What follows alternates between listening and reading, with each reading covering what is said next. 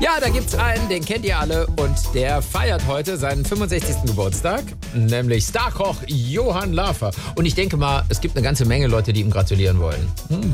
Wahrscheinlich geht er gar nicht ans Telefon und macht halt der Anrufbeantworter. Ja, servus. Hallo, ihr Buddy-People. Hier ist der Automat vom Johann. Ich kann gerade nicht rangehen, weil ich keinen Bock habe, mit euch zu telefonieren. Und weil ich gerade in der Küche mir zu meinem 65. eine total tolle Topfentorte mit der Roller Tafeläpfel und Dattelmusselin da backe. Ja, also sprecht's mir nach dem Ton. Toll. Erste neue Sprachnachricht. Ah, hallo Johann, hier ist der Boris. Ich kann leider nicht persönlich kommen, wollte aber ganz herzlich gratulieren und Danke sagen für den tollen Kuchen, den du mir neulich geschickt hast, der mit der Pfeile drin.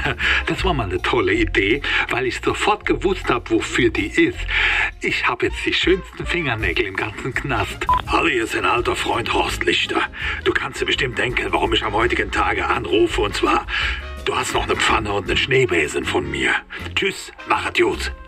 Hallo Johann, hier ist Til Schweiger. Herzlichen Glückwunsch und vielen Dank für das Stück Torte. Ich konnte das leider nicht essen, weil das war so dick und ich krieg nur den Mund nicht so weit auf. Naja, feiert schön. Schönen guten Tag, hier ist Olaf Scholz. Ich wünsche Ihnen alles Gute, Johann. Übrigens, weil ich gestern noch ein bisschen Gas im Gaskocher hatte, habe ich eines Ihrer Rezepte ausprobiert. Also entweder schmeckt das nach gar nichts oder ich habe Corona. Schönen Dank.